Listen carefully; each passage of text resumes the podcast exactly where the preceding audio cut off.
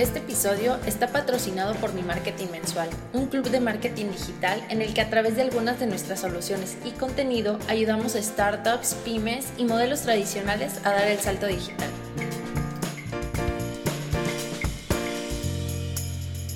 Tengo el gusto de estar hoy aquí con Sofía y Dinora. Eh, bienvenidas, muchas gracias por aceptar la invitación al podcast. De verdad, de verdad, se los agradezco. Me gustaría un poquito que, nos, que se presenten, que nos cuenten un poquito qué hacen y ya de ahí nos metemos de lleno al tema. Ok, muchas gracias Andy por la invitación. Es un gusto estar aquí y participar en tu podcast. Este, pues yo me llamo Dinora Pensado, soy abogada, eh, actualmente estoy estudiando también una maestría en Derecho y pues eh, junto con Sofi nosotros somos las eh, abogadas de Digital Law. Este, y bueno, ahorita seguramente les vamos a platicar un poquito más de, de qué hace Digital Law, pero, pero pues en resumen soy abogada y, y me encanta, la verdad. yo también, muchas gracias por, por la invitación, la verdad padrísimo poder estar aquí, poder participar en esto. Eh, yo me llamo Sofía Basculto, tengo 24 años y también soy abogada, como dijo Dino. Eh, también estoy eh, recientemente empezando una maestría y pues somos las abogadas de Italo, que como comentó Dino, vamos a explayarnos un poquito más adelante, ¿no? ¿En qué estás haciendo la maestría? en derecho, es derecho privado con enfoque en derecho corporativo. Wow, hay muchas maestrías, ¿no? En derecho. Sí. Sí, bastante, Por eso está padre porque amplía tu campo laboral, ¿no? O sea, me acuerdo que de chica tenía como este precepto de que si eres abogado trabajas en gobierno, ¿no? Y digo, conforme fui creciendo me di cuenta, eh, creo que la primera materia de derecho que me encantó fue derecho laboral y ahí como que luego tuvimos derecho no sé si se llama marítimo o naval, no me acuerdo cuál es, pero como que veíamos en negocios internacionales, veíamos... ¡Ay, qué padre! ¿Estudiaste tu negocios internacionales? No, yo estudié administración, pero estudié en una escuela, eh, ¿cómo, ¿cómo, le dicen? Especializada en negocios. Entonces llevábamos un poquito de todo para que tú cuando eligieras tu área eh, estuvieras súper seguro. Entonces me tocó llevar un poquito de negocios internacionales, un poquito de mercadotecnia, un poquito de administración, un poquito de eh, economía y poco a poco tú ibas haciendo tu carga de materias y hasta que en cuarto semestre elegías qué querías estudiar. Se llama EBC, Escuela Bancaria y Comercial. Entonces pues yo me fui por la merca y, y la administración, pero disfruté mucho las materias de derecho.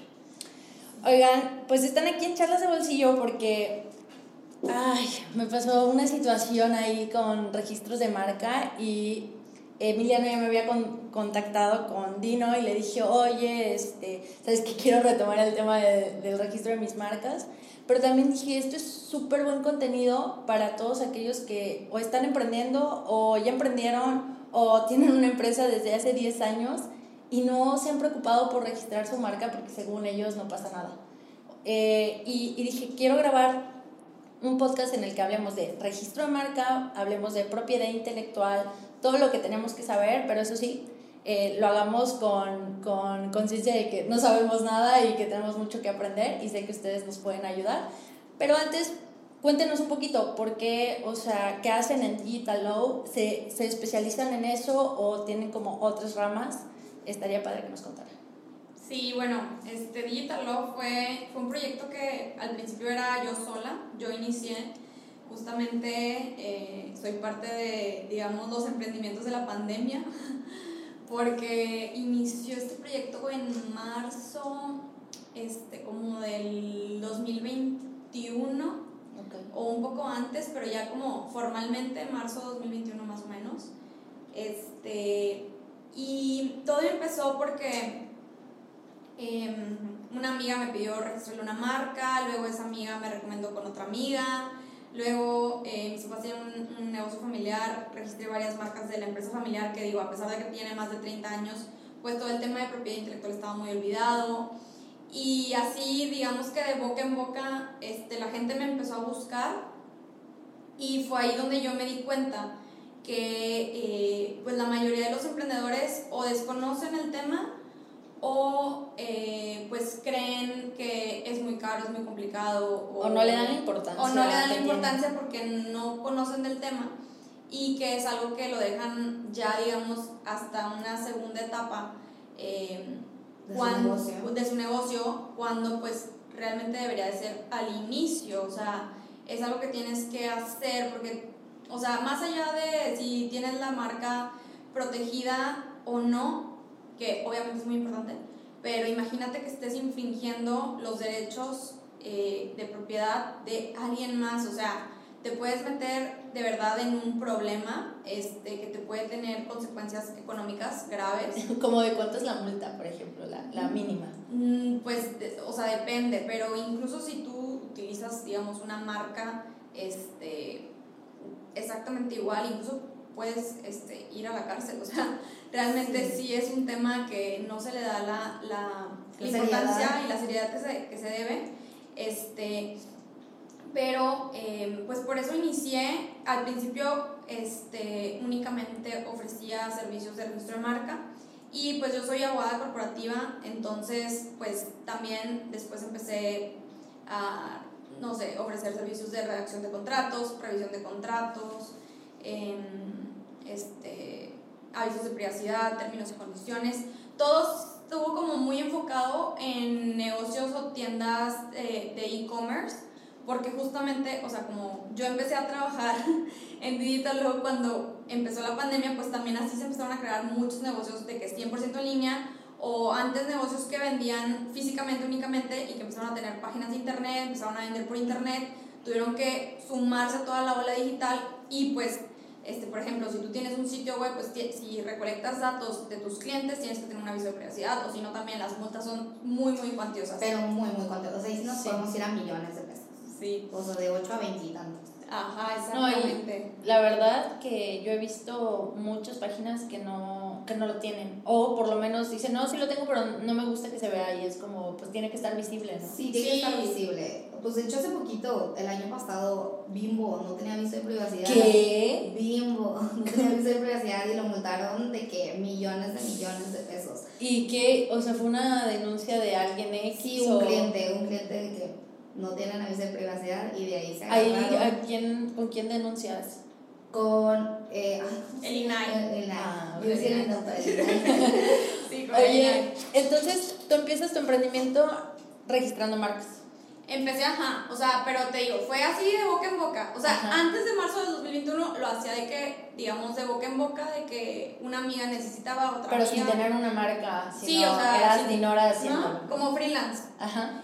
Y ya hasta que, de verdad, o sea, fueron como varias marcas y que me pedían, oye, ayúdame con aviso de privacidad, ayúdame con esto, ayúdame con lo otro, fue que, oye, pues a ver, o sea, mejor ya lo hago bien, o sea, lo hago formal, porque si de boca en boca, pues ya Me está yendo bien. me está yendo bien, pues ya haciéndolo formalmente, pues seguramente mejor.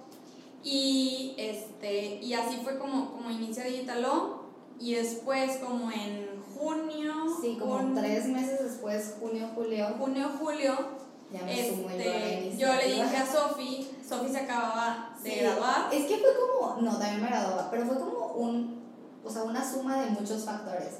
Yo y, este, me ac- acababa de renunciar a mi trabajo, nos, o sea, estaba como en esa etapa de ya me voy a graduar, qué quiero hacer, a dónde quiero darle seguimiento a mi carrera, ¿no? Y le hablé a Dinora como para platicar, porque como comentamos, también somos amigas, y yo así como, ¿qué hago? Y ella que, oye, ¿sabes qué? ¿Qué te parece si empezamos esto juntas? ¿De que se te antoja? ¿Cómo lo ves? Y la verdad yo dije, padrísimo, o sea, se me hace algo súper, súper innovador.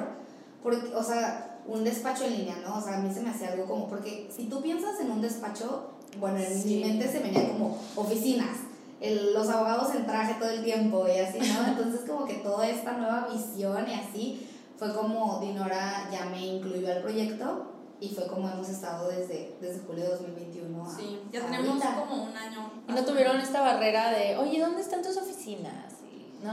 No, Ay, la verdad que padre. no. O sea, porque uno, empezó en la pandemia y dos, pues realmente todos los trámites que nosotros hacemos los hacemos 100% en línea. Cualquier junta la hacemos por Zoom, por Meet.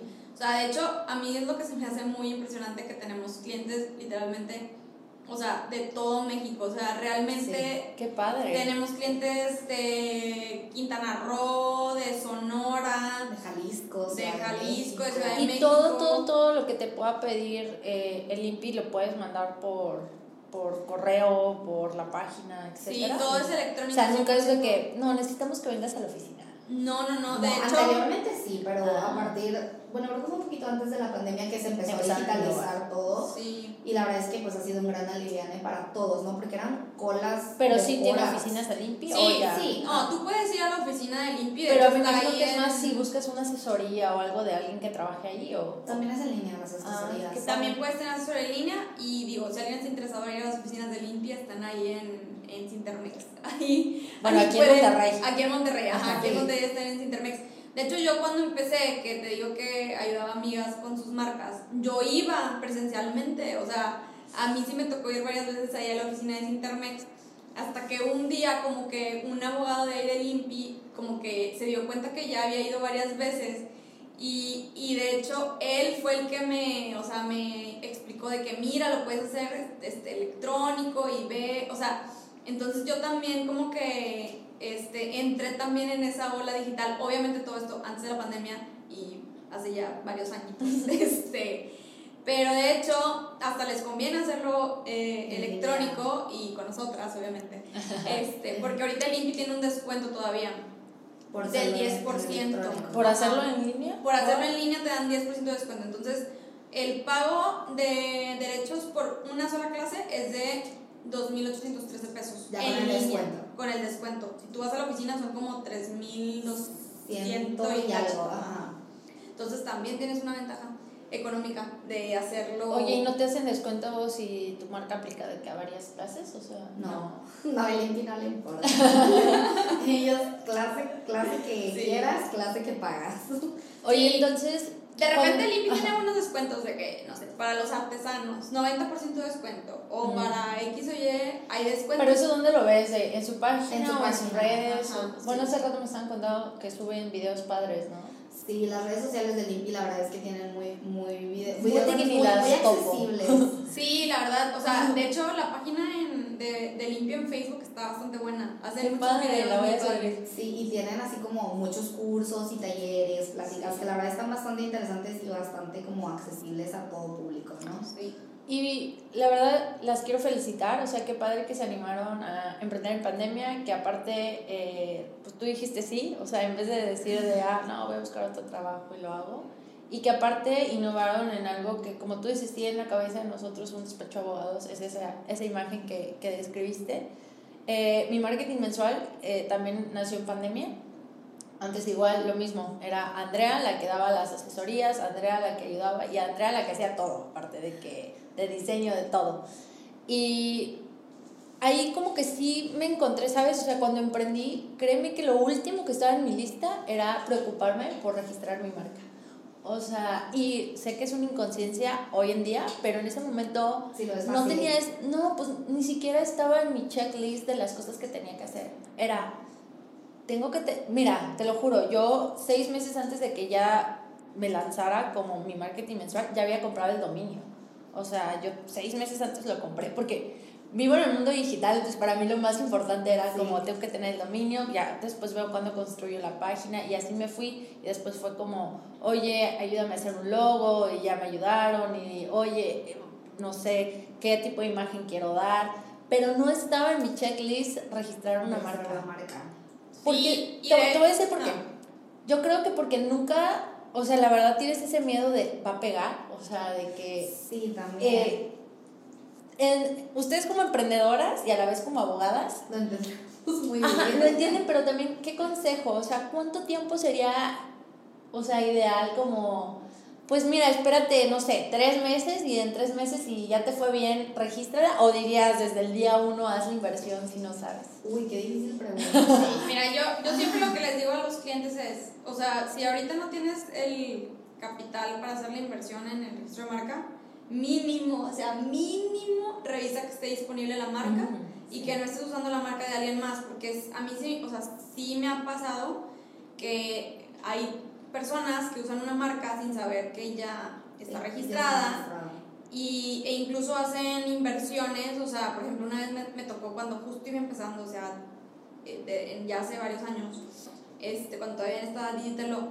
que era una clienta que tenía un restaurante, este, ya había mandado a hacer el, Menú. el, deja tú el El, menú. el logo, el que está el gran El logo Ah. afuera del, Del del restaurante. restaurante, o sea, ya era una inversión súper significativa y el hombre ya estaba, o sea, ya había otro Y restaurante. en esa clase. Ah, y Era otro restaurante. restaurante, estaba registrado, entonces pues sí, o sea, ya ahí puedes incluso enfrentar otras consecuencias. Y también, lo que yo también siempre les digo, a ver, tú vas a invertir tiempo y dinero en desarrollar un negocio, en desarrollar una marca. Cuando tú desarrollas un negocio, desarrollas una marca, pues tienes que protegerla porque te está costando dinero, o sea, si no, pues alguien más lo puede registrar. Y digo, obviamente puedes demostrar di- diversas situaciones y no significa que ya nunca más la vas a poder registrar, este, pero pues estás invirtiendo tiempo y dinero en una marca que no es tuya. Hasta Sí. que no la registras y tienes el título de propiedad es tuya. Entonces mejor, pues sí, considéralo desde, desde un inicio, ¿no? Buscar. ¿Y dónde puedo cómo puedo saber yo si hay una marca ya registrada? Hay varias eh, herramientas digitales, ¿no? Tenemos la de Marcia, así, te metes a Google y tú pones Marcia Impi y ahí puedes revisar tanto el logotipo. ¿Esa, esa, esa es de Limpi? Sí. Ah, súper. Sí, es marca inteligencia digital, algo así creo que es como el nombre, pero Marcia, Marcia Impi, tú puedes, re- puedes revisar el logo, puedes revisarlo por clase, puedes revisar incluso cuáles están en trámite, cuáles están ya registradas y también puedes re- este, revisar el nombre, ¿no? O también el acervo de marcas, ahí también puedes revisar el, el nombre de la marca y su clase, que son herramientas que el INPI te proporciona pues para esto, ¿no? Porque es, como dijo Dino, si no tienes a lo mejor ahorita el capital para poder hacer una inversión de ese tamaño, eh, pues mínimo asegúrate que al, a la marca y al negocio que le estás metiendo dinero, esfuerzo, lágrimas, sudor, este, sea algo que el día de mañana tú puedas registrar, ¿no? Porque, o sea, bueno, el, el consejo que yo les daría sería como, esto tiene que ser parte de la etapa cero, ¿no? O sea, Ujú, todos, del los ajá, todos los negocios evidentemente son una inversión. O sea, y, son con este miedo de va a pegar o no va a pegar. Entonces, yo les recomiendo que registren la marca en cuanto tengan como el capital, pero sí lo tengan como muy en mente de que esto, o sea, tu marca es lo que vas a, va a reconocer tus clientes, ¿no? Entonces, si tú, por ejemplo, ahorita le super echas ganas en todo y haces un lazo con tus clientes y ya te distingues de la competencia y tienes como un branding súper lindo y todo, y el día de mañana te das cuenta de que no está disponible y tienes que hacer todo este cambio, pues a lo mejor tus clientes ya no están tan atentos o a lo mejor tus clientes ya no, o sea, porque no todos tus Sí, clientes tu están- posicionamiento de marca. Ujú. De Exacto. hecho, el episodio 4 de Charlas de Bolsillo se llama Emprendimiento desde cero. Eh, la persona que entrevistó ahí se llama Ani. Me cuenta una experiencia que tuvo cuando ya tenía creo que 3.000 seguidores y a- había sido un granito para ella porque había crecido de 700 a 3.000 gracias a una colaboración. Y en eso alguien le dijo, hey, hey, estás usando una marca que se parece a la mía, que ella dijo, bueno, a ver, muéstrame, ella también es abogada, le dijo como, oye, pues a ver, muéstrame tu registro, y no lo tenía, o sea, tuvo la suerte de que esta No persona lo tenía. no lo tenía, y, ella, no, ella ya tenía un trámite abierto Ah, registrando su marca con uno de sus profesores, entonces pues le dijo, pues hasta, el, hasta que tú no me muestres el registro, pues yo de no voy a... adelante. Y ahí estaban peleando el nombre de usuario de Instagram, o sea, era por eso. Eh, que no sé, no sé ahí cómo entra ahora, o sea, si mi marca se llama tal y yo tengo un, un nombre de usuario, Todavía no está legislado esa parte, Ah, como el nombre de Instagram, porque, bueno... pero yo puedo pues- llegar y decir, no, es que esta marca se llama así, y Pues porque yo creo así que se sí, pone en o redes, sea, yo creo que sí pudieras argumentar que están usando tu marca. Tu marca. Si está registrado, obviamente. Claro. Sí podrías... Lo ideal es que en tu, que en tu logo tengas siempre, o sea, en tu logo de tus redes tengas también lo de R, marca registrada, ¿no? Pero eso lo puedes usar si ya tienes sí, la claro, marca claro, nada de Sí. que hay de, de. Es, es justo uno de los beneficios de registrar tu marca, ¿no? El poder tener esa R, porque muchas veces, si tú ya ves esa R, dices, no, pues ya, está, tengo que cambiar el nombre afuera, Ajá. de que Sí. ya hay una que está Ah. llama igual, ¿no? Y si no tienes la R, pues igual y, y puede pasar eso de, "Mm, voy a ver si tiene registro, de que Claro. puedo registrarla yo. Sí. Además, desde que ingresas al trámite, ya digamos que puedes tener la protección, porque si alguien más la intenta registrar, pero tú ya estás en trámite y tú iniciaste el trámite primero, Primero. tú, Tienes digamos, tienes esa preferencia. Oye, pues está difícil, ¿no? Porque tú puedes hacerlo en cualquier punto de México y cómo saber quién, o sea, quién ya está registrando una marca? O sea, ¿puedes saber cuando algo ya está en proceso? Sí, en la Gaceta. Ah, ok.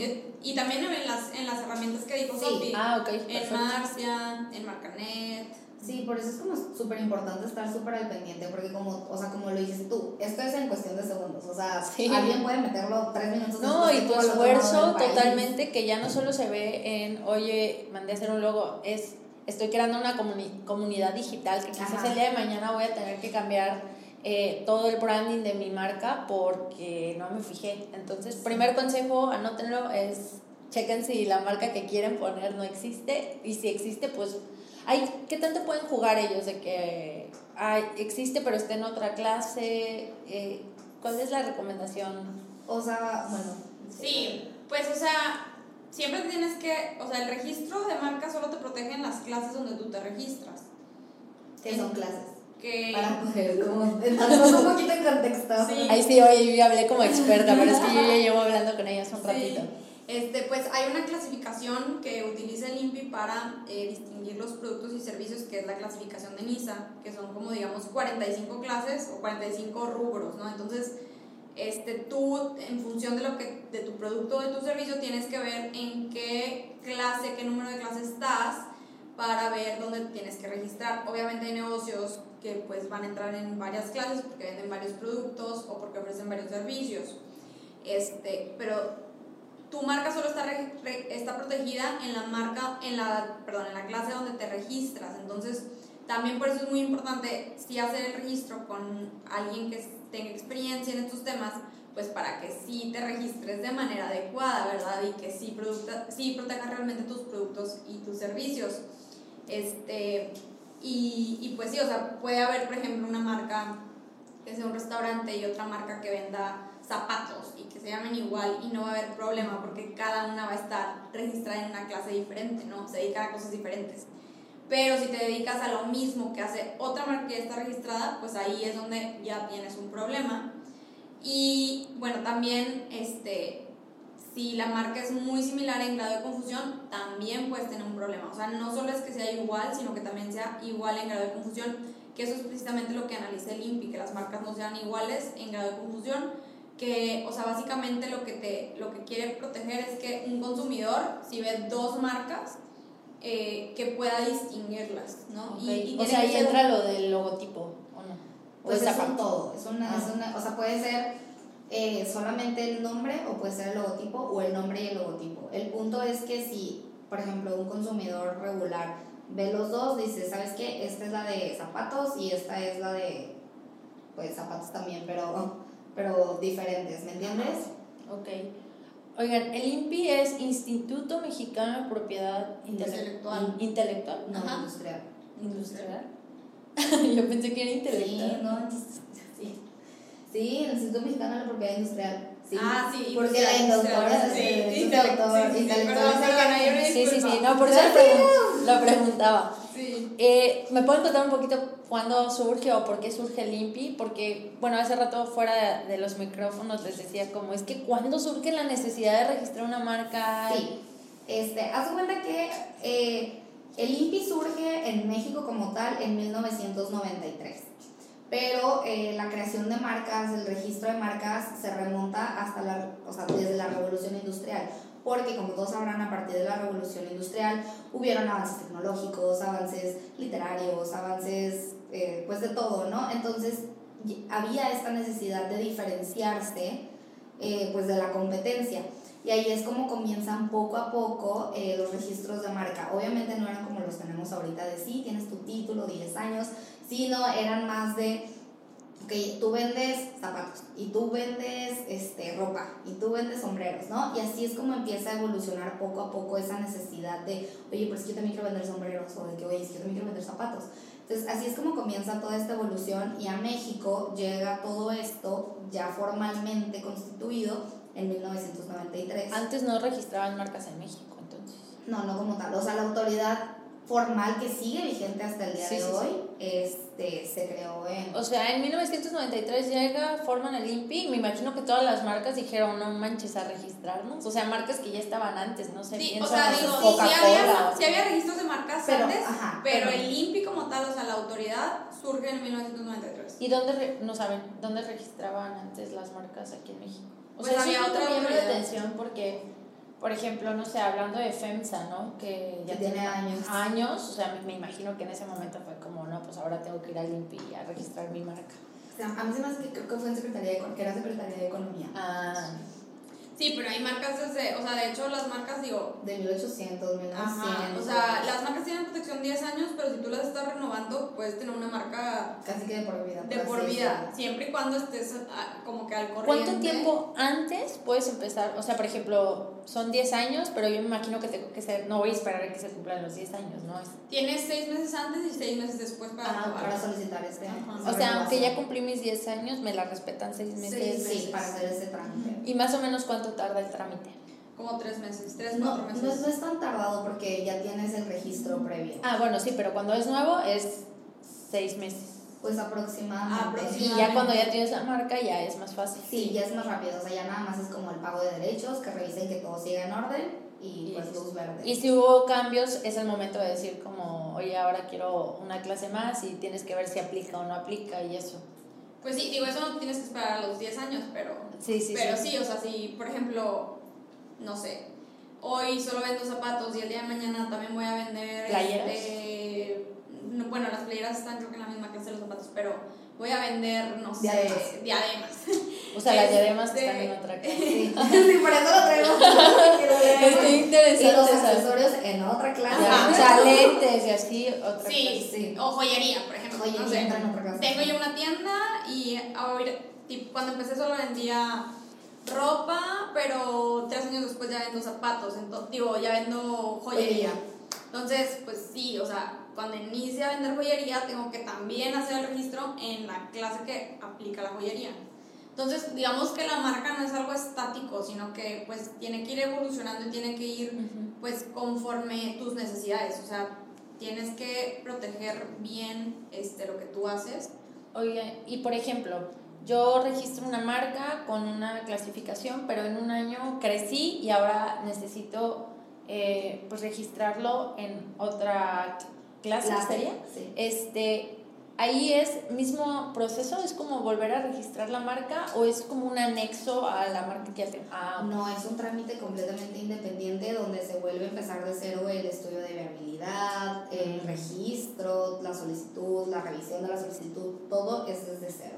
Sí, y, y de hecho puede que la marca esté disponible en una clase y en otra En no otra no. está. a la- ¿Sabes? O sea, ahorita que estoy hablando todo, hace poquito tuve que una junta con el TEC de Monterrey, con, con las personas que les hacen el registro de marca, este, por, por mi trabajo estábamos viendo como actualizaciones de, de la marca y nos contaba como, no, pues es que tenemos 3.000 marcas registradas y yo, ¿qué? O sea, ¿te imaginas esa, eh, eso, me imagino que ustedes guardan todo, ¿no? De que estudio de viabilidad, de todo lo que se tiene que hacer. Ahora manejar un portafolio de 3.000 De 3,000 marcas, marcas. se me hace súper cañón. Y yo pensaba que era más sencillo, o sea, de que, ah, bueno, ya está registrada, pues meto un anexo y... No. No, se, se No. tomaría como marca nueva, por así decirlo. Sí, o sea, una marca puede estar registrada en varias Clases, clases, pero ante el INPI son distintas marcas.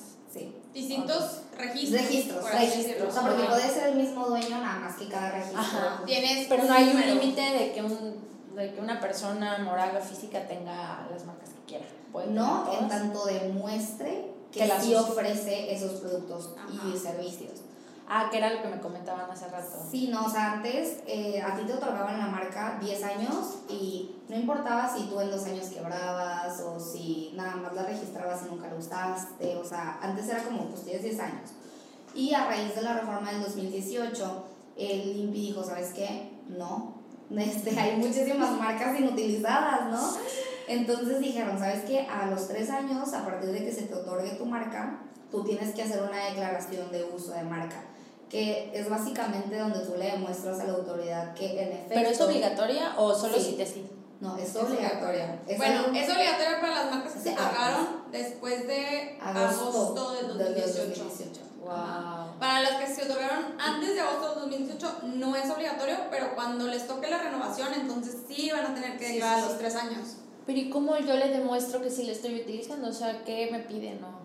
Es básicamente llenar un formulario de, Ah. de qué es lo que haces y anexas un, pues un escrito donde tú le digas a la autoridad que yo en efecto estoy utilizando mi marca. Y ya la autoridad es aleatorio, pero te puede decir, demuéstralo. De que mándame fotos, mándame tu dominio, mándame tu página. Sí, etcétera. muéstrame tus redes, Ajá. etcétera. Y es como tu manera de defenderte, ¿no? Porque, pues si no, ¿cómo, ¿cómo le demuestras? O sea, es por eso que cuando los clientes llegan con nosotras y nos dicen de que, oye, es que, no sé, hago tejo y también vendo, este, estoy planeando vender alfombras. ¿Me recomiendas este, ya registrarla? Oye, pues claro que te recomiendo registrarlo en lo que tejes, porque después es lo que tú haces. Pero si todavía no estás vendiendo alfombras, ni siquiera sabes si sí se va a concretar esa venta, no la registres, porque en tres años tú no vas a tener manera de, de demostrar a la autoridad que en efecto la estás utilizando y se va a perder ese registro. Sí. Entonces, Y es súper importante para toda la gente que registró marcas después del 2018. Chequen bien porque todas las marcas del 2019 este año les toca presentar declaración de uso de marca. Sí, y tienen tres meses, o sea, se vence, ¿no? O sea, pasan tres años y tienen tres meses a partir de que se cumplieron esos tres años. Para hacerlo. Para Sí. hacerlo. Y si no, pierdes el registro. Sí, o sea, puede ser que el INPI no se dé instantáneamente cuenta, pero si llega otra marca que dice, "Mm, esta no hizo registro. Y checan, la, se la pueden otorgar. Sí. Mm, está interesante. Digo, pero se me hace justo porque, eh, como hablábamos hace rato, si no estaría el negocio de andar registrando marcas para revender. Eso iba a preguntar, ¿se puede revender marcas? O... Sí, puedes otorgar licencias de uso de marcas, puedes Mm. ceder tus derechos O sea, de puedes marca. decir, oye, ya no la voy a usar, te la vendo. Sí, Sí, de hecho, o sea, por O ejemplo, sea, no se llama venta, ¿verdad? es una sesión de derechos. Yo vi el mercado, mer- mercade que te la vendo. Sí, sí, pero de hecho, o sea, por ejemplo, si tú tienes, no sé, imagínate un restaurante y el día de mañana Te haces- vas a mudar. Te vas a mudar, entonces traspasas el restaurante a otra persona, Le traspasas la marca. le puedes, digamos, ceder la marca este, como parte de, de los activos del negocio. Pero puedes recibir una compensación Claro, el... sí. Ah, bueno. De hecho, una vez me tocó ver ese caso, este, que, que una clienta quería comprar un restaurante y parte de lo que le iban a vender Era- era la marca. La marca. Sí. Pero ahí también, Porque la ¿qué marca. haces? O sea, al INPI le informas que el nuevo Sí. dueño es... Es, Sí, es una es- sesión. Es una sesión de derechos. O sea, ante el INPI no se llama venta, Sí. se llama sesión de derechos, pero eh, la marca entra como un activo intangible de tu negocio, ¿no? Mm. De hecho, es el activo intangible más importante del negocio. de verdad, ¿no? Porque, como dices, aquí entró, en- con esta cliente entró como venta, porque obviamente el crear una marca es crear posicionamiento de marca, crear clientes, crear ya como reconocimiento de ella, ¿no? Entonces, obviamente entra como activo. Sí.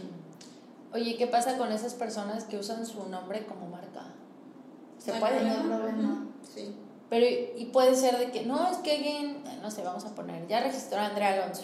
Y, oye, pero yo me llamo Andrea Alonso.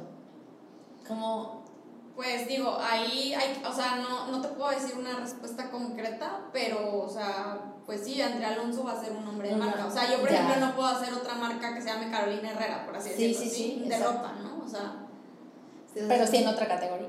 en otra categoría Pues, que ajá. no fuera de ropa, Ya. ¿verdad? Ajá. Ok. También por eso siempre hay que ver como, o sea, qué, qué producto o servicio realizas para ver cómo tienes que registrarlo. ¿Y hay marcas globales? O no sé si es el término correcto de decir como... Te puedes registrar en, en varios, Varios países, países, pero son registros completamente distintos. O Y sea, que no los ve el INPI. No, o sea, el INPI Solo solamente ve se México. encarga de las marcas en México.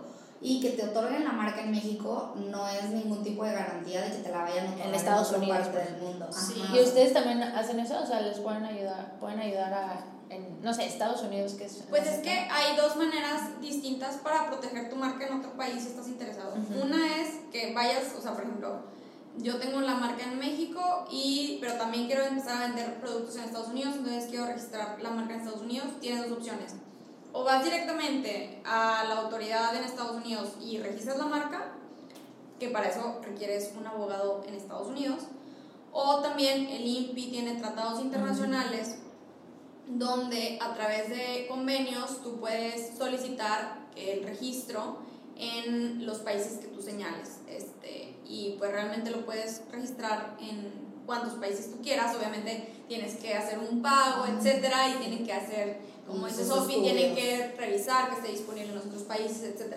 O sea, no es un proceso eh, sencillo, sí, es se- un proceso complicado. complicado y, por ejemplo, a través de los eh, convenios internacionales es un poco más tardado que si tú vas directamente Sí. a hacerlo Es a que pensé en estos grandes corporativos como Apple y que tienen pues presencia en todo el mundo, todo el mundo. pero siempre utilizan su logo como Sí, pues su están marca registrada. registrados en la mayoría de los países. Sí. Sí. Oigan, entonces decían que habían 46 45 clases, clases. 45 clases y esas clases se dividen en algo o ese es el o sea, hay subclases o No, son, son esas Solo- 45 clases y dentro de esas 45 clases te especifican ya sea productos o servicios que entran dentro de la clase, ¿no? eh, los servicios y los productos los separa el INPI o Sí. o sea, tienen como sus propias clases. Sí, son 30 y- 33 clases de productos o 32. Creo que son 33 y 12 de servicios. Ajá. Sí, y son en la menos. 35 empiezan la de los servicios. Mm, sí. Ah, bueno, este, y haz cuenta que en productos, pues obviamente entra todo, ¿no? Café, este, micrófono, no sé, computadoras, artículos electrónicos. Y en servicios ya entra como eh, asistencia digital o asistencia legal o no sé, de Asesoría en asesorías marketing o en, marketing. en construcción. Arroba mi marketing mensual.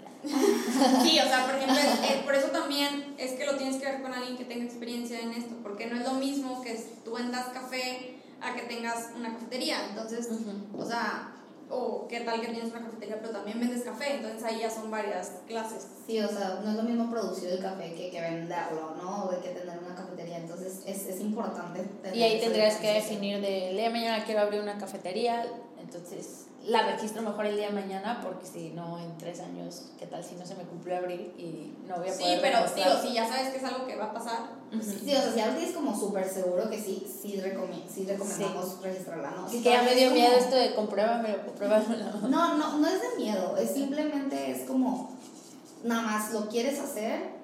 O sea, si tienes el plan seguro o es de que una idea al aire. o sea, porque, ajá, porque luego mucha gente dice, no, pues es que yo creo que en tres años Sueño, sí sí, voy a poner una librería.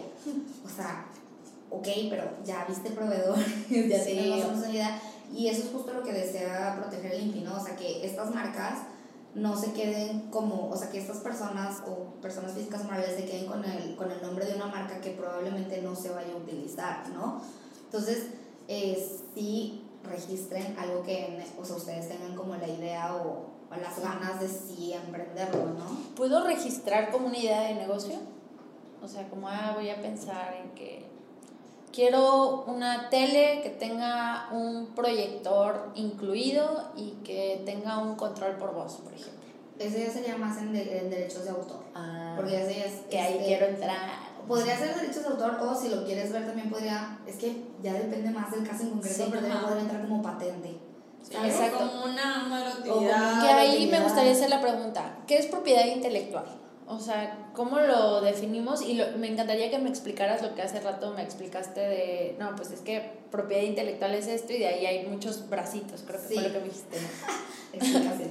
Sí, mira, la propiedad intelectual eh, es el, busca proteger todas las invenciones, creaciones de todas las personas, ¿no? Estas creaciones e invenciones pueden ser literarias, videográficas, fotográficas, eh, Artísticas. artísticas, eh, etcétera, etcétera, ¿no? Digitales, muchísimas.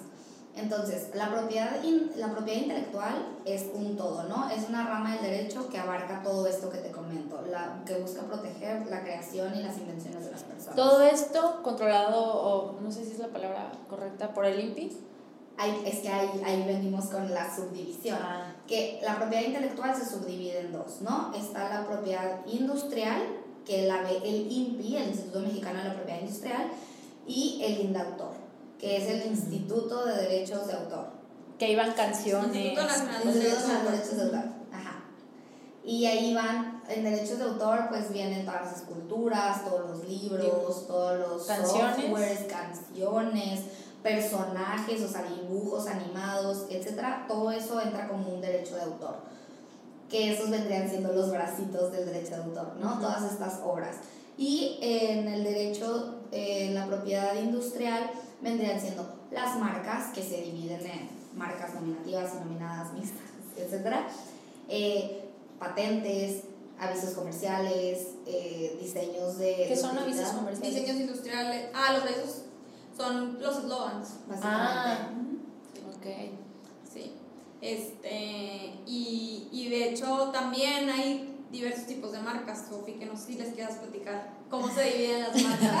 Sí, por favor. Tú, tú, tú cuéntale las tradicionales y yo les cuento las no Sí, tradicionales. es que también dentro de las marcas tenemos subclasificaciones, ¿no? Tenemos marcas tradicionales y no tradicionales. Las tradicionales son las marcas nominadas, las innominadas, las mixtas. Las nominadas, pues, es la denominación, ¿no? O sea, por ejemplo, vamos a pensar en, eh, digo, no es publicidad, pero Nike, ¿no? Este, Digital la- o Digital. Sí, pues ya mejor. a hacer publicidad. Digital No marketing mensual. Exacto. Eh, y luego tenemos las innominadas, que es el puro, eh, digamos, diseño, el puro, creo que los diseñadores le dicen isotipo, o sea, Ajá. únicamente Por ejemplo, la palomita en aquí. la palomita de Nike, ajá, o sea, pero aquí sí hay que eh, ser muy claros que no puede haber ningún tipo de, de letra, o sea, ni aunque... o número, y que tu diseño, digamos que sí es muy abstracto, pero aún así se logra distinguir, ahí ya no entraría como inominada. O sea, inominada es simplemente un, un, un isotipo, un Dibujito, por así decirlo. ajá. Ok.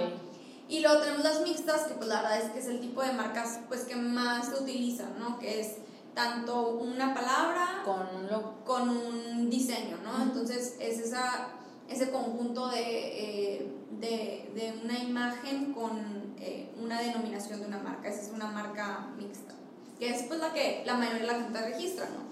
Sí. ¿Y te sirve de algo que digas, no, voy a registrar la marca mixta, voy a registrar mi isotipo y aparte voy a registrar el nombre? O sea, Pues depende, o sea, depende de lo que tú La palabra favorita de los abogados. Depende. Sí, depende. O sea, por ejemplo, si apenas estás iniciando el negocio y todavía no tienes muy definido el logotipo o el branding, pues mejor nada más registra el nombre El de la marca. Si ya es este pues eh, un logotipo por el cual te identifican tus clientes, pues registra el logotipo, ¿no? Mm, Ahí lo que me entra duda es si el día de mañana eh, yo registré una marca mixta, sí me sigue protegiendo al nombre. Sí. Sí, ¿verdad? Ujú. Ah, pues Sí. sí. Sí. Ok, y entonces estas son las tradicionales. Las tradicionales. Y Las, las no tradicionales, esas son más recientes. Esas se aplicaban en el resto del mundo, en Inglaterra, Estados Unidos, etc.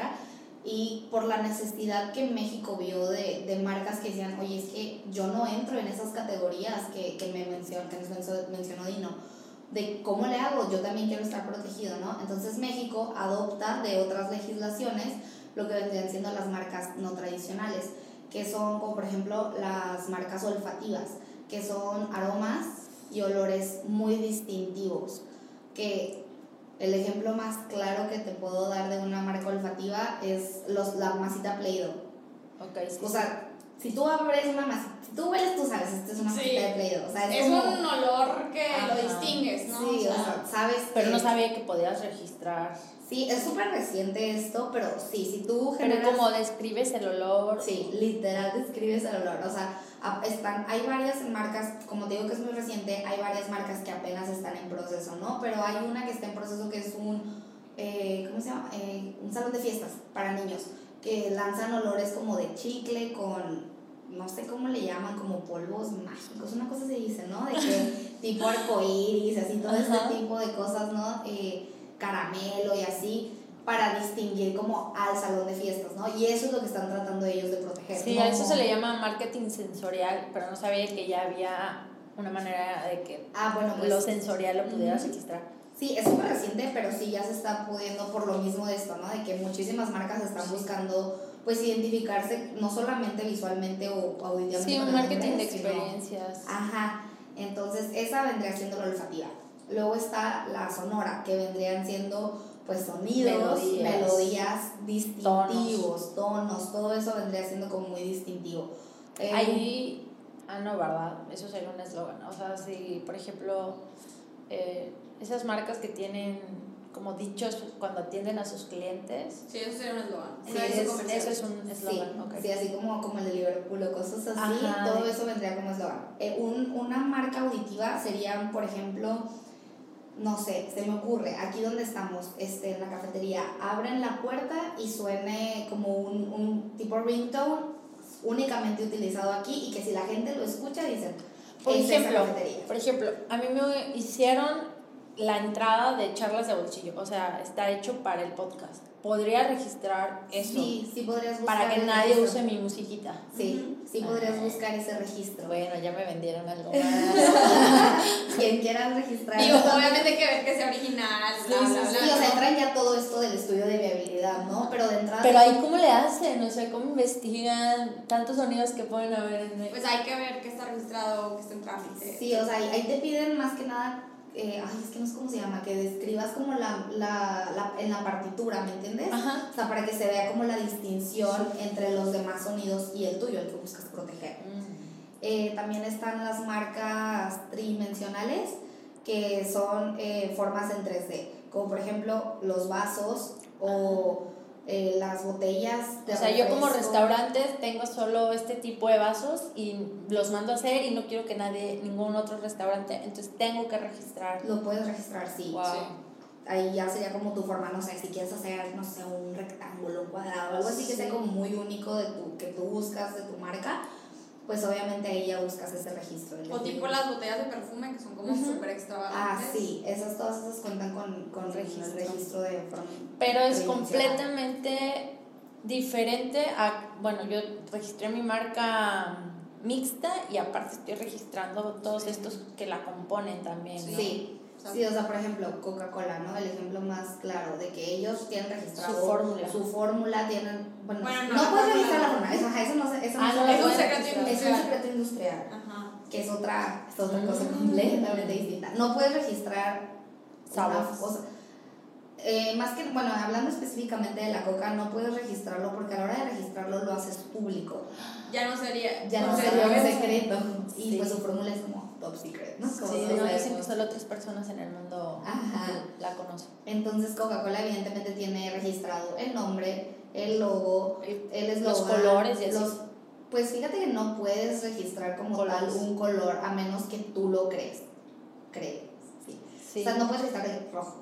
Sí, ¿Me entiendes? Fíjense que eh, hace rato estábamos hablando fuera de los micrófonos del Sky Space y este señor, James Turrell, como tiene, su espectáculo es de luces, se llama Light Sequence, tiene registrado su propio color. Ah, pues Y se me hizo súper interesante y ahorita me acuerdo de Sí, eso. también, de- si son combinaciones de colores, sí, pero si es un color, o sea, nadie puede ser dueño del color amarillo, Sí. sea, Sí, no, de voy a registrar el azul rey y Sí, sí, lo no, no, Sí, ya tienes que hacer como esa creación Ajá. única, ¿no? Sí, y das tu pantone y cómo llegaste Ajá. a él y todo eso, Sí. ¿no? Ah, súper bien.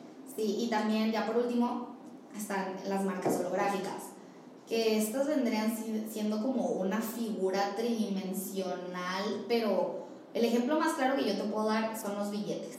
O sea, si tú ves un billete mexicano y ya ves cómo lo ven a Sí, que lo puedes mover y así. Ajá, esa figurita que sobresale, esa vendría siendo una marca tri- este, holográfica.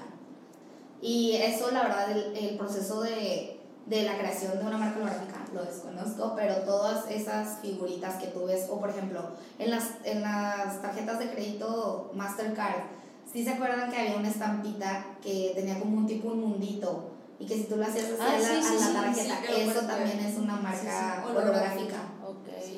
Sí, esas vendrían siendo las marcas no tradicionales en México, por si alguien tiene por Y ahí. tú puedes ser una marca que da servicios, pero a la vez tienes productos puedes registrar ambas. Sí.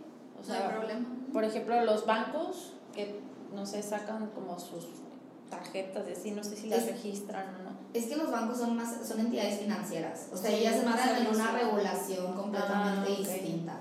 O sea, si quisieran registrar ya como propiamente el logo, sí ya revisarías como la clasificación de, de servicio. Servicios financieros. Servicios. Pero, ajá, pero Pero sí, o sea, por ejemplo, no sé, el, ejemplo del café, pues puedes estar registrado como un restaurante porque tienes una cafetería, pero también puedes vender el café y tienes el producto de tu café. La categoría es restaurante o también restaurante hay como restaurante o cafetería o Sí, también.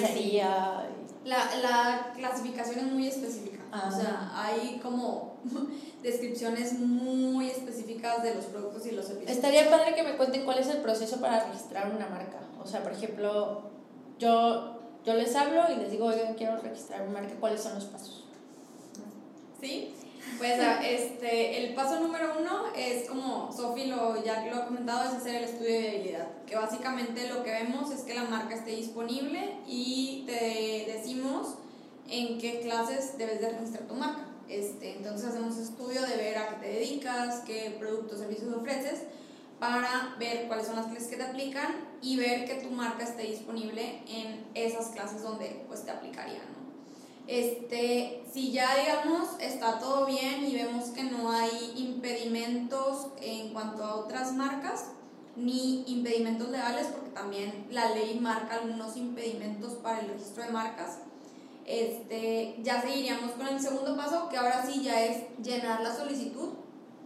Y pues cuando llenas la solicitud hay que ser muy cuidadoso, tanto en cuestiones de forma, de pues que todos los datos estén correctos, que se llenen adecuadamente, como eh, de fondo, ¿no? Que sí elijas bien la, las clases, que describas bien tus productos y servicios, que, este, que lo presentes bien, etcétera, ¿no? Y ya el tercer paso, pues es darle el seguimiento a tu trámite, o sea, hay que estar eh, revisando por lo menos cada semana o cada dos semanas si es que recibes algún tipo de notificación, ¿por qué? Porque este, si te llega alguna, alguna notificación, tú la tienes que responder y de no hacerlo en el plazo que te señala la autoridad, te pueden tener por abandonada tu solicitud. Entonces, digamos que son estos tres grandes pasos. Número uno, revisar que tu marca esté disponible y ver que sea viable de registro.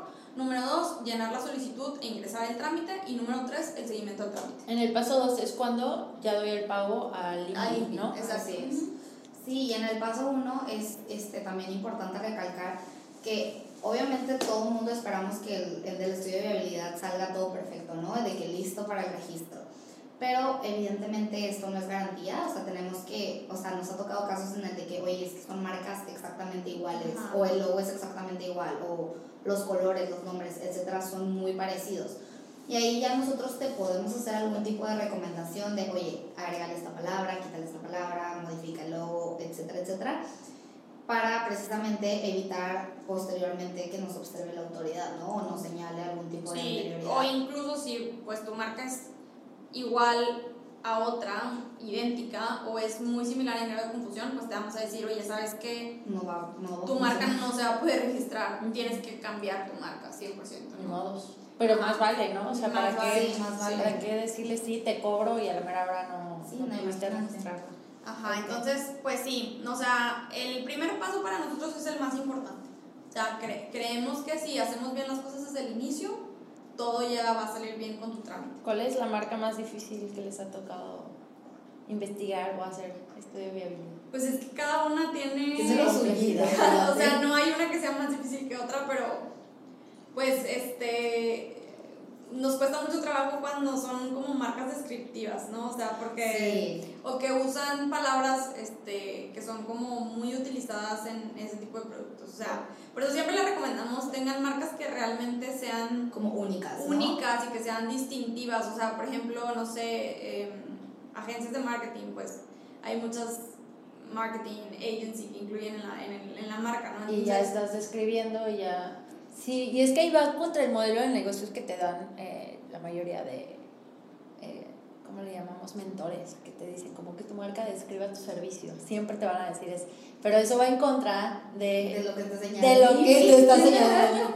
O sea, si ahí hay como, sería bueno que, que estos modelos que te ayudan a emprender y así, Sí, te enseñan que tu marca comunique lo que haces, pero sin que incurras en que luego se te complique el registro de tu marca. Sí, porque uno de los impedimentos es que tu marca sea descriptiva. O sea, una marca descriptiva no se puede registrar. Sí, estábamos buscando, pues a veces no te metes, estás revisando para alguna solicitud, o sea, estás revisando, un, estás realizando un estudio de habilidad más bien, y pues obviamente te encuentras con curiosidades, ¿no? Con marcas chistosas.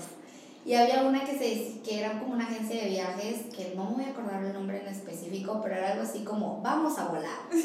y, o sea, eso es súper descriptivo, ¿sabes? O sea, pero si la dejaron registrar. No, estaba, ah, estaba, precisamente les había señalado eso. Eh, lo otro día yo también vi una que, ay, no me acuerdo, pero también fue que, le, que en ese momento, y no lo hice malamente, pero en ese momento dije, le voy a tomar una foto y lo voy a subir al Instagram de Digitalo, de que, oigan, esto nunca lo hagan, ya no me acuerdo qué, qué era, pero igual, o sea, describían perfectamente lo que hacían, o sea, por ejemplo, tú no, si eres una taquería no puedes tener una marca que sea Los, los tacos no sé, de carne. Pues no, o sea, obviamente no puede haber una marca que sea tacos. Que me imagino por eso hay tanto de que los tacos de Juan o algo así, ¿no? Que le agregan algo más. O... Sí, que lo hace distintivo, pero por ejemplo, tacos de carne, pues no podía ser una marca, ¿no? Sí, o de enchiladas y esas cosas, o sea, no puede. No, y está súper bien ese tip para, para que sepan como que al momento de, no sé, por ejemplo, una chilaquería, que no le quiera poner chilaquiles no, pues rojos. es que. Rojos. Ajá, o sea, a lo mejor Podría ser chilaquiles de tal, ¿no? o algo que sea totalmente distinto para. Sí describe tu, lo que haces, pero a la vez no es el nombre como tal. Ajá, pero también, por ejemplo, en esos casos yo sí les digo, pues no, o sea, vaya, obviamente hay mil marcas de, no sé, los tacos de Juan, los tacos de Pepe, los tacos de no sé dónde, o sea, trata mejor de inventar un nombre que sea más original, o sea, que realmente te distingas de la competencia. Sí, ya en el logo igual y le metes el taco, ¿sabes? que para que la gente sepa que vendes sí. tacos. Sí, te digo, es que al final eso te dicen cuando los modelos estos que te ayudan como a emprender, como que desde un inicio, pero está padre tener este punto medio en el que sí, describe, sí, sí comuniques lo que haces, pero a la vez eh, no incurras en que te van a rechazar un registro. Sí, sí, la verdad es súper importante. Oigan, pues al final yo las invité y se me ocurrió invitarlas porque me, me sucedió, bueno, antes, ¿cómo, ¿cómo definimos el plagio? O sea, ¿qué es plagio? Cuando te, te pueden acusar de plagio, ¿no? Por incurrir en algún delito de LIMPI. Pues sí, si usas una marca similar en grave confusión a otra o usas una marca idéntica. Ok, y ahí te, eso puede ser cárcel o puede ser monetario. Se llaman como infracciones, o sea, ah. lo manejan más como infracciones, no como plagio, pero obviamente está como ahí descrito que fue plagio, ¿verdad? Y sí, son, por lo general son monetarias, ya si, te, si tú te quieres ir como por la vía penal, también lo puedes ejercer. Para pero, que la metan a la cárcel. pero es monetaria la infracción. Ok. Pero para que esto ocurra tiene que estar, tiene que haber un registro o vale decir de no, pues es que yo llevo usándolo a 10 años pero no tengo un registro de la marca y él me copió pero él la registró primero. Pues es que ahí habrá que ver la mala fe de la otra persona ah, que, era lo que decía. o no, cómo hizo ese registro. O sea, porque sabe que existe. Ajá, exacto. O sea, es, es, una cuestión más complicada. La recomendación siempre está en la marca registrada, porque así pues ya tienes la Protéjanse registrar la marca. Ajá, pues, o sea, se me ocurrió eh, invitarlas porque quería eh, que los que me escuchan y aquellos que, que, vieron quizás el caso se protejan. Al final fue un, un, tema de un logotipo, o sea, yo hice como un concurso en la agencia para un proyecto personal. Este, y en ese concurso pues puse ciertas bases, ¿no? Y entre las bases para que yo eh, eligiera al ganador para que trabajara en la agencia era pues que el logo se iba a usar en, en la marca. Entonces eh, al final no hubo como un ganador absoluto. Eh, estas propuestas estaban basadas en un brief. Nosotros le llamamos brief a cuando hacemos una descripción de lo que esperamos lograr con el diseño. O sea, hacen preguntas como, si tu marca fuera un personaje, ¿cuál sería?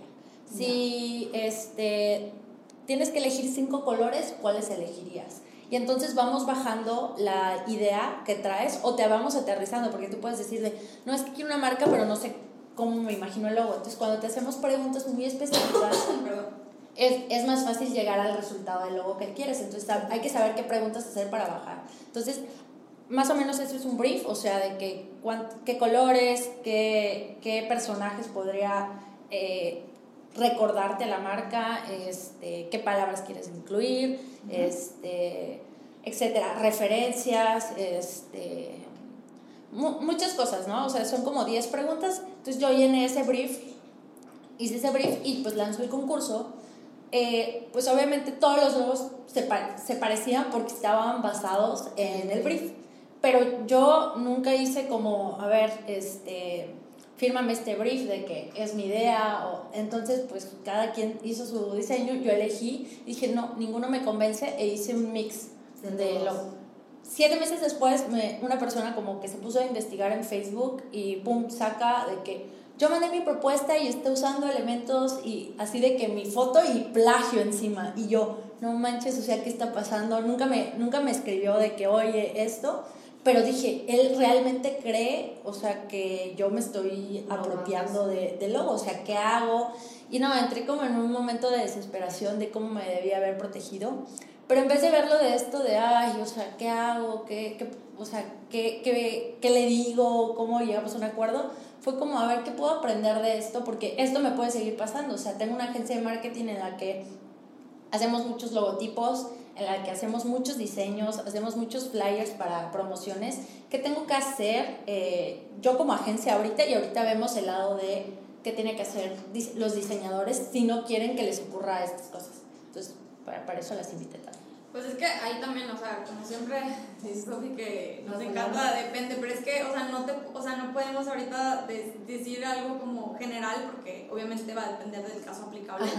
Pero digamos, este caso en el que había un brief, eh, ¿qué debía haber hecho si yo quería que todos los diseños que salieran a través de ese brief, eh, pues fueran míos? Sí, eh, la recomendación que yo haría es al momento en el que tú lanzaste las bases, es ahí incluir que el trabajo que ellos van a realizar va a ser de tu propiedad. O sea, a ver, venía incluido, pero nunca firmaron. O sea, no sé cómo, o sea, no sé, hay como un contrato en el que yo hubiera podido hacer o pues obviamente la recomendación siempre va a ser firmar un contrato en forma donde ellos estén enterados de, obviamente, estas cláusulas de, oye, el trabajo que tú estás realizando es, va a ser mío, ¿sabes? O sea, tu creación va a ser mía. Pero, o sea, esa, sería como la recomendación que yo te hubiera hecho de este caso en concreto. Ajá. De acepta estas bases, ¿no? De, ándale, y por ejemplo ahorita lo que yo puedo hacer es eso, ¿no? Como tener como acuerdos con la gente que trabaja conmigo o para mí de oye, para protegernos ambos eh, hay que firmar esto si estás de acuerdo o no. Y ahora la parte de los diseñadores, ¿cómo se protegen? Porque yo en esa publicación también me metí, quise aprender, o sea, porque mucha gente como que empezó a, a comentar como de, no, es que a mí me pasó esto y esto, y como que contaban su experiencia, ¿no? De, de que les habían robado cosas o Sí. Y, y alguien decía como, no, pues es que para qué no los registran. Y alguien le puso como es que cuesta tanto dinero registrar, entonces ¿cómo me voy a poner a registrar cada diseño que hago si quizás me lo rechazan, ¿no? O sea, y en ese momento no me lo pagan. ¿Cómo se pueden proteger los diseñadores al momento de... Em, de hacer creaciones, ¿no? De hacer creaciones. O bueno, cualquier creativo. Sí. Pues realmente sí sería registrar. Sí, y también, o sea, algo que mucha gente pasa como por alto y, no lo ve como tan importante es leer sus contratos. O sea, en, en una, o sea, generalmente los trabajos te dicen, todo lo que tú realices en la computadora del trabajo y en horas laborales es mío. o sea, todo toda tu propiedad, ajá, o sea, tú no, sí, sí, sí, es, cierto. es mío. Entonces ahí tú ya tienes que ver, oye, ¿sabes qué? Salí del trabajo a las 6, voy a crear ahorita en mi computadora, en mi tiempo libre, etc. Con mis herramientas. Con mis herramientas. tú también tienes que poner a jugar y ponerte vivo de leer pues, claro. el contrato, ¿no? Sí, nunca, nunca firmen un contrato sin firmar cada una de las cosas. Sin leer. Ajá. nunca, nunca. Sí, sí, sí. Sí, porque ahí están las letritas chiquitas. No, créeme que yo quedé súper espantada porque obviamente nunca fue mi intención eh, que una persona se sintiera como que yo no valoraba el trabajo porque me pongo en su lugar y digo, a mí me dolería como sentir eso de que alguien no está valorando. Pero también fue como, ok, pues hay que aprender de esto. Eh, sí, esta era mi idea, fue creo que totalmente una falta de comunicación, de decir Oye, ¿realmente eh, eh, comprendes a la convocatoria que estás participando? Y este, porque no fue una persona, fueron siete personas. ¿Comprendes esto? Eh, si no, está bien, o sea, no, mejor no participes. O sea, creo que si el contrato me hubiera ayudado, o por lo menos, no sé si es correcto decir términos y condiciones de la convocatoria, de estos son los términos, términos y condiciones de la convocatoria, pues al participar, pues los estás aceptando. Los estás aceptando, Ajá, algo así. Al momento de. Y también que ellos se sientan cuando leen esto como, oye, tener el poder de decisión de quiero o no quiero. ¿sí? Ajá. Sí, también, este, pues también la recomendación sería dejar en claro todos estos términos y condiciones, ¿no? De que, oye, tu trabajo va a ser mío, oye, a lo mejor tu trabajo no va a ser completamente, o sea, no voy a utilizar tu diseño completamente, sino va a ser una suma de diseños. Sí, o sea, que no se ofendan también de que, oye, voy a tomar de qué elemento de este elemento y voy a hacer un mix. Sí, o sea, siento que sí, sí, o sea, que deberían de, de hacer este, pues estos términos y condiciones que ellos tengan que firmar y ya no tendrías que tener ningún problema, ¿no? Ya te estás protegiendo tú y ellos están enterados. Sí, sí, Están totalmente. aceptando, ¿no? Sí, digo, lo, lo estoy viendo con mucho aprendizaje, pero también dije, ¿cuántas personas no puede pasar allá afuera? Y, o personas que realmente sí están actuando de mala fe, eh, de decir como me voy a aprovechar de, de, voy a vender los logos, por ejemplo, ¿no? Y de que me entreguen a mí, los vendo. Este, entonces, pues dije, ¿cómo, ¿cómo se protegen las dos partes? Y también entender que la mejor manera de entonces de proteger una obra es registrándola. 100%. Y pues, Ahora también que sé que se pueden ceder eh, pues los derechos, eh, no, y podría ser sin palabras, o sea, que registren los logos sin, eh, ¿cómo dijiste que se llamaba esa, ese tipo de marca? Cuando Pero es una marca, pero por ejemplo, si solo es un dibujo, pues podría ser también un derecho de autor. O sea, Ah, ok. ajá. Entonces ahí sería Pero la, la marca que no tiene palabras como es una marca Nominada. nominada. Nominada. Y nominada. Ujú. Ok, en- entonces, si tú quieres registrarlo como marca en cierta Las clases. clase es eso, ¿no? Y si solo quieres registrar como el dibujo, Puede ser un Es- derecho de autor. Puede, puede ser de Derecho de autor. O sea, O no, puede o sea, ser no es exclusivo. O sea, tú Ajá. puedes, o sea, tú pero puedes- obviamente derechos de autor igual pagas 3 mil y cachito. ¿o No, es- es de- el pago de derechos es menor, es mucho menor al de una marca. Ah, pues eso es interesante saber. Sí, son alrededor de 400 pesos. No manches, está súper bien. Sí, pero pues eso es por obra, ¿verdad? O sea, un Por diseñador obra, que haga 500 obras o así. Sí, pues. Ah, no, claro, pero yo creo que si tienen logos que sienten como, oye, este me lo rechazaron, pero quizás el día de mañana lo puedo, le puedo encontrar eh, sentido, pues, oye, lo registro y después te lo vendo, ¿no? Y- Sí. Y, bueno, no es vender, ce- ceder, ¿verdad? es la palabra correcta, yo vender, vender. O sea, porque podría ser como, oye, mira, ya tengo estos logotipos, mi portafolio y todos cuentan con derechos de autor, entonces te los voy a ceder. O sea, se me hace una oferta de valor muy buena para ellos. Sí, Claro. sí, claro, porque ya están protegidos Ujú. su trabajo, ¿no? Sí, Y eso también incluso- ustedes les pueden ayudar. artistas, Sí, nosotros también hacemos no sé si eres, si eres, o sea, no nada más diseñador, ¿no? Un artista que hace pinturas, pues puedes proteger los derechos de autor de tus pinturas por- para que después alguien más no la Sí. vea y la copie, ¿no? O sea, Tus libros. esculturas, tus libros, sí, tengo una amiga Los que- libros también 400 pesos o eso es más. Sí, todo eso, todo entra en la Está misma. muy bien el precio. Y recientemente tengo una amiga que hizo un poema y ella lo quiso registrar, así, poema. Y eso, todo eso, o sea, se puede registrar porque al final del día son tus creaciones, son tus invenciones. es Ahí va mente. también las canciones, o sea, tus canciones que escribes. incluso los softwares también los puedes proteger. Mm. Los videos, o sea, videos, fotografías, Fotografías. ¿no? videoclips, canciones. Y eso mata el comentario que decía ahí como en, en Facebook de, no, pues es que registrar cada cosa es muy caro, son 3 mil, pues vale 400 pesos y si hay logotipos que realmente valen la pena o tienes obras que dices, oye, me cuatro años trabajando para que el día de mañana alguien lo publique a mí, o sea, sin mi nombre, pues para Sí. qué arriesgarse, o sea, Sí. Sí. es también valorar el tiempo que le dedicas a Que las le cosas. inviertes. Sí. Ajá. Sí, ya tienes tú la propiedad sobre él y ya el día de mañana, o sea, viene siendo un título de propiedad. Ajá. Entonces tú ya puedes hacer lo que tú Pues, quieras con él. Ajá. Mm, ok, entonces, a ver, justo quería saber como las lecciones aprendidas que puedo registrar, pues prácticamente todo. O sea, si puedes registrar un Podemos resumirlo como cualquier creación, invención, este, obra, ¿no? Yo creo. Ok. Y en todas esas ustedes nos pueden ayudar y ustedes nos pueden orientar, ¿no?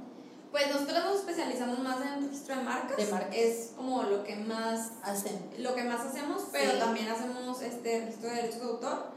Ya para el tema de patentes, diseños industriales, modelos de utilidad, ahí sí le recomendamos eh, pues mejor buscar a un especialista porque los abogados son como los doctores, o sea, cada uno tiene su especialidad. especialidad.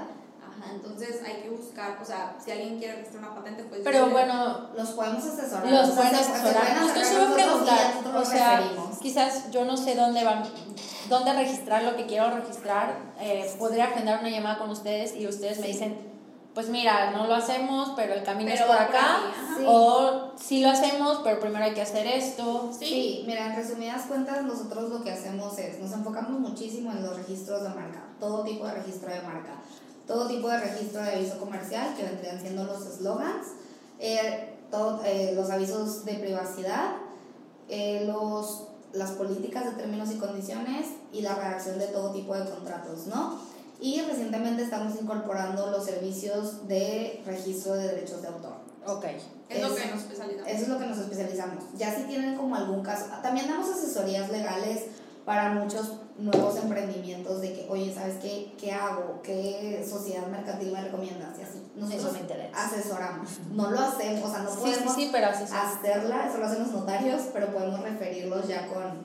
Con alguien. Sí. Ajá, y los podemos acompañar en todo el proceso. Sí. Sí, la verdad que sí siento que los emprendedores y las emprendedoras estamos muy perdidos en cosas legales y contables. Este, entonces, eh, se me hace súper buena onda que hayan aceptado, que aparte se les da súper bien la palabra y explicar las cosas. Entonces, seguramente van a ayudar a muchas personas.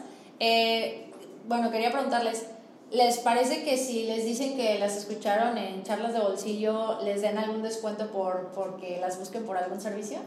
Claro. Pues sí, ¿Eh? claro. Ahí vemos de cuánto, pero Sí, no, no, o sea, que, que sepan que pueden ir con ustedes, Sí, que se animen, sí. porque conozco muchas personas que, que tienen empresas o que tienen ahí cosas por registrar, libros, etcétera, que no, no, le, no le han tomado el tiempo y la verdad, eh, yo estoy trabajando con ellas y me ha- o sea, me he olvidado del asunto, o sea, es como, hay que hacer esto, se lo mando y adiós y te quita un peso encima, te quita también una preocupación y la verdad que esa seguridad de decir, una vez que esté listo, eh, pues estoy protegida, se me hace Sí, un sentimiento paz. invaluable. Ajá. Sí, la- y es una emoción, o sea, no, no sé, cada También vez como que, que te le- sientes más formal, ¿no? Sí, cada vez que le notificamos a un cliente, ya salió tu marca, o sea, nosotros nos emocionamos por ellos, Sí. pero, Pero ellos más. pero ellos más, porque es como, imagínate, todo el producto de tu trabajo que ya sea tuyo, que tengas un registro, que tú sabes que el día de mañana si alguien más hace un uso indebido de tu marca, tú lo vas a poder Tienes herramientas tienes para defenderte. herramientas para defenderte, o sea,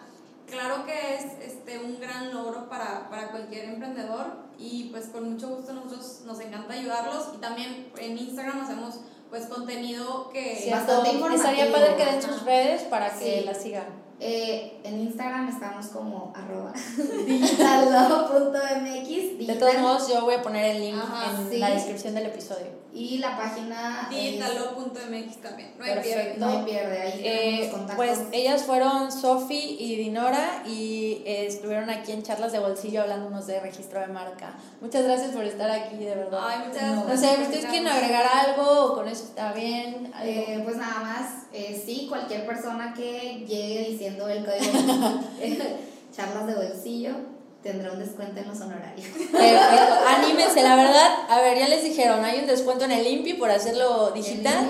Y aparte, pues Descuento un descuento de honorarios y pues va con mi recomendación. Así que espero se animen y que me entere de muchas marcas registradas este año a través de este podcast. Gracias. Muchas gracias. Muchas gracias por la invitación. No a ustedes. Y por el café también. Muy bueno, ¿eh?